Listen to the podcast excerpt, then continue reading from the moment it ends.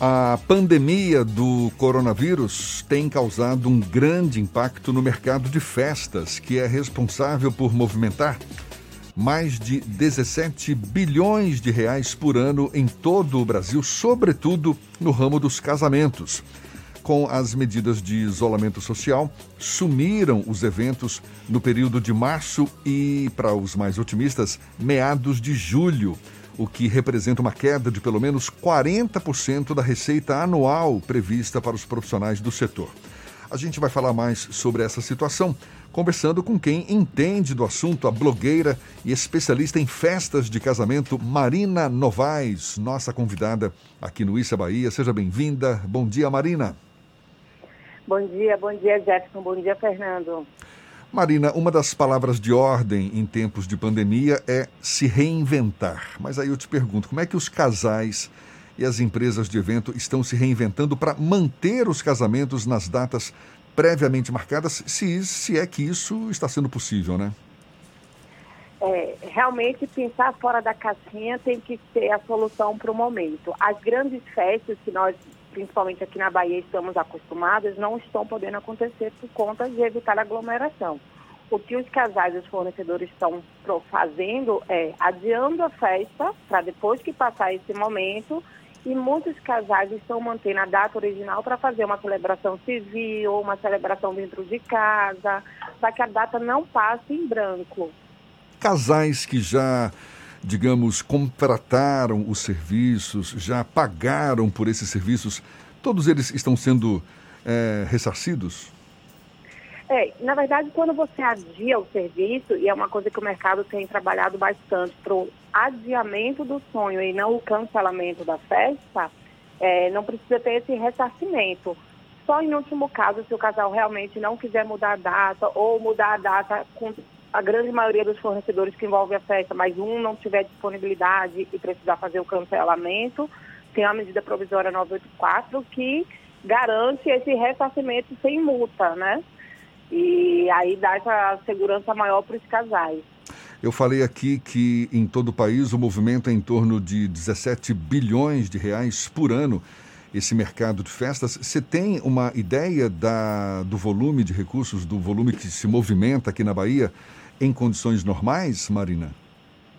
Oh, é, é, muito difícil ter esse levantamento de dados exato aqui da Bahia, porque a gente ainda não tem uma associação efetiva com o controle dos eventos, né? Como em alguns outros lugares, inclusive de fora do Brasil, é, todo casamento que é feito, realizado, seja é, civil, festas, enfim, a celebração do casamento é realizada, há um controle de quantidade, de movimentação de pessoas, de tudo, né?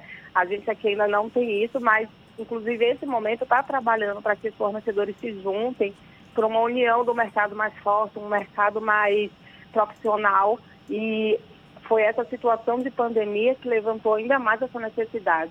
E o tamanho do impacto, o tamanho do prejuízo no setor, você já tem uma estimativa? É muito relevante porque assim, os fornecedores hoje eles trabalham com fluxo de caixa que recebe a grande maioria do valor do casamento próximo da data. Como os casamentos foram adiados, esse valor não entrou. Além disso, as datas futuras que eles estariam vendendo para novos casais estão sendo ocupadas pelas datas desse ano que foram adiadas. Então, eles também vão ter uma diminuição do número de eventos que eles geralmente fazem, né?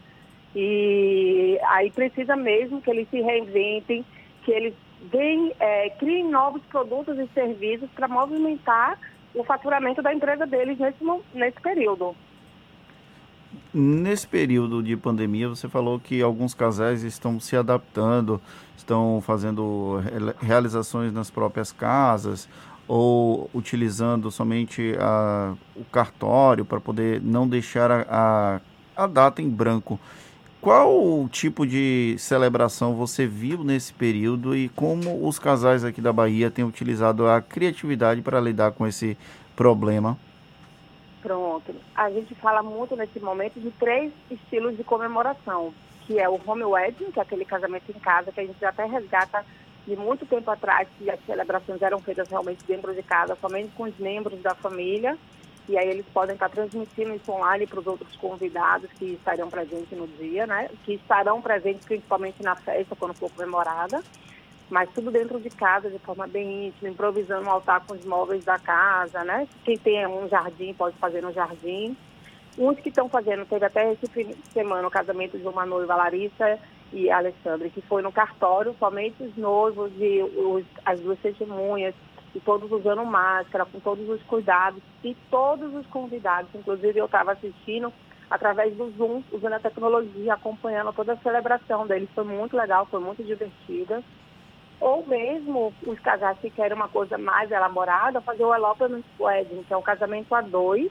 Então eles podem ir para um lugar, para uma praia, para um cenário bonito e fazer a celebração mesmo, com um celebrante. Em alguns lugares que permitem o juiz de paz estar presente, aí vai depender de cada região como está o controle, né? com número reduzido de fornecedores para estar totalmente evitando aglomeração, seguindo as, as recomendações da Organização Mundial da Saúde e fazendo uma coisa bem bonita, bem registrada, para que esse dia não passe em branco. Há cerca de dois finais de semana, a, a, gente teve uma situação aqui em Salvador que foi um casamento realizado em uma igreja tradicional, levantou polêmica, as pessoas nas redes sociais criticaram duramente quando algum noivo ou noiva resolve insistir em realizar o casamento, qual a recomendação que as empresas de casamento têm dado? Eu acompanhei de perto o caso desse casamento e ele levantou ainda mais uma discussão entre os fornecedores de como agir nesse momento. A recomendação que a gente fala é levantar o questionamento do casal. Vale a pena mesmo você fazer isso durante esse período? Por exemplo, esse casal saiu do anonimato para uma imagem muito negativa no Brasil inteiro. Então, o que é que você quer lembrar do seu casamento? E também estamos criando protocolos para que, com a retomada dos eventos gradativamente, sejam feitos com extrema segurança, tanto para os fornecedores que estão atuando no evento, quanto para os novos convidados, né? Então, a gente tem feito toda uma pesquisa de orientação, e conversar mesmo. Eu acho que esse é o momento que a gente tem que entender o sonho da noiva, entender a dor dela, entender as frustrações, para conduzir esse processo de uma forma melhor. O casamento em questão, ele estava sem aglomeração, ele estava com distanciamento social, eles pecaram pela falta de máscara, que é uma recomendação, é um decreto da nossa prefeitura. Mas se não fosse por isso, se a lei está permitindo que aconteça eventos religiosos de até 50 pessoas, tem gente que vai querer fazer isso, né? Mas existe uma possibilidade o lado do fornecedor do cancelamento do contrato sem multa, assim como existe da noiva. A questão toda é a seguinte: nós estamos vivendo um momento de pandemia, de recessão de economia. O fornecedor vai poder fazer esse cancelamento? Vai ter caixa para poder fazer isso? Né? Então, são muitos questionamentos que que depois desse casamento levantaram no universo de casamentos aqui na Bahia, para que os próximos não tenham uma repercussão negativa. Marina, você falou no início do nosso papo que é preciso pensar fora da caixinha, né? Fora da caixinha. Agora, alguns serviços não, não tem, eu fico aqui imaginando como é que vai pensar fora da caixinha. Por exemplo, os floristas, né? Que que acho que 90% das safras colhidas no início do ano foram completamente descartadas por conta do adiamento das festas, as flores que seriam utilizadas na decoração e tudo mais. E me parece há uma certa apreensão por parte deles sobre quando devem retomar o plantio dessas flores. E aí eu te pergunto, você acha que quando a situação já estiver mais normalizada, pode haver é, alguma dificuldade no fornecimento de, de materiais, de flores, enfim, daquilo que vocês precisam para a realização das festas também? Como é que você prevê esse futuro, na melhor das hipóteses, não tão distante? É, então, eu acredito que vai ter que ter um planejamento muito forte da parte dos fornecedores para a retomada do evento. E aí vai ser de cada segmento. Os decoradores e os floristas precisam de um tempo maior de preparo, né? Para poder fazer as encomendas. Muitas flores aqui vêm de São Paulo, então quando começar a plantar lá, quando tiver para colher lá, para poder chegar para cá, então tem que ter um planejamento muito maior. E aí vai ser aquele acompanhamento da, das medidas que vão poder liberar o evento, né? É, os próprios fornecedores estão acompanhando isso muito de perto para se antecipar para quando precisar voltar até as lindas festas que nós estamos acostumadas aqui, eles terem o, os insumos necessários. E durante esse período, É, eu vejo alguns decoradores aqui de Salvador é, trabalhando com a vinda de flores para dentro de casa, para presentear alguém.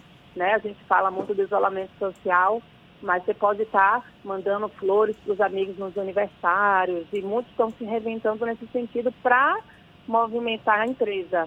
Muitos bufês também estão vendendo kit festas, é, kit de degustação, jantar romântico. Todos eles estão realmente pensando em produtos e serviços para esse período.